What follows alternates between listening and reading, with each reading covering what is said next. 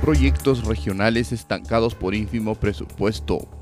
El proyecto Alpaca y Vicuña, que tienen intervención en las 11 provincias de la región Ayacucho, se encuentran estancados por los ínfimos presupuestos asignados que suman 2 millones y medio de soles.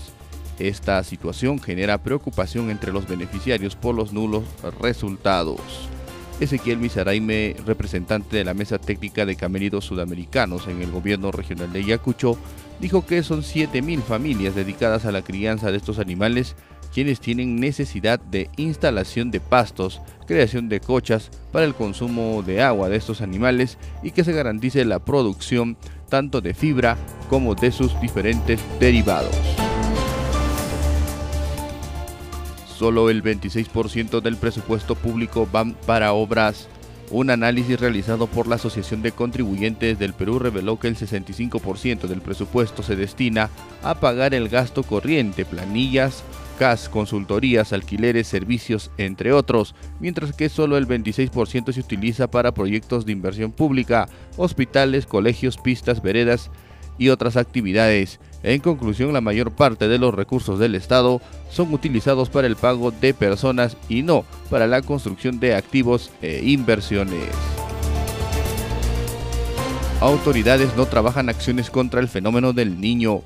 Durante una reciente encuesta ciudadanos y escuchanos la mayoría coincidió que las autoridades de la región no están trabajando o ejecutando obras para prevenir los desastres del fenómeno del niño.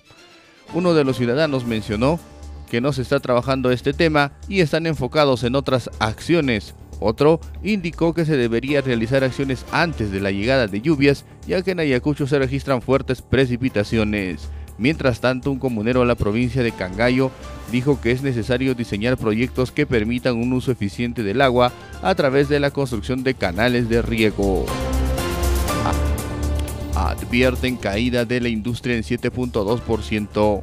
La industria nacional cayó en 13.9% solo en julio de este año y acumuló una de las caídas en los primeros siete meses del año de 7.2% según datos del Instituto Nacional de Estadística e Informática. Se trata del segundo sector económico con mayor caída en el séptimo mes de lo que va del 2023. Bajo estas cifras, el Instituto de Estudios Económicos y Sociales IES de la Sociedad Nacional de Industria señaló que la tendencia persiste en el sector desde octubre del año pasado y desde ahí hasta la actualidad el escenario cambió solo en enero. Aprueban dictamen que fija edad para matrículas de inicial y primaria. La Comisión de Educación, Juventud y Deporte del Congreso de la República aprobó la iniciativa legislativa para que la matrícula para niños y niñas que acceden al nivel inicial y primaria se realice de acuerdo a la edad cronológica al 31 de mayo de cada año escolar. Como se recuerda, el Ministerio de Educación mantiene la norma que establece matricular a los niños en el nivel inicial y primaria con edad cumplida hasta el 31 de marzo.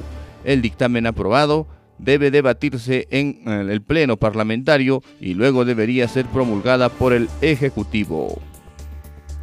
Urge mejorar la calidad de la educación. La pandemia de COVID-19 ha dejado una profunda huella en la educación del Perú convirtiéndola en la mayor crisis educativa en un ciclo según el Banco Mundial. Antes de la pandemia, el 34% de los estudiantes de cuarto grado de primaria tenían un nivel satisfactorio en matemática, pero hoy ese porcentaje se ha reducido al 23%. En ese contexto, Oswaldo Molina, director ejecutivo de la Red de Estudios para el Desarrollo REDEX, explicó que este déficit de aprendizaje tendrá consecuencias a largo plazo con estimaciones que sugieren que los estudiantes afectados podrían ganar un 12% menos de ingresos cuando ingresen al mercado laboral.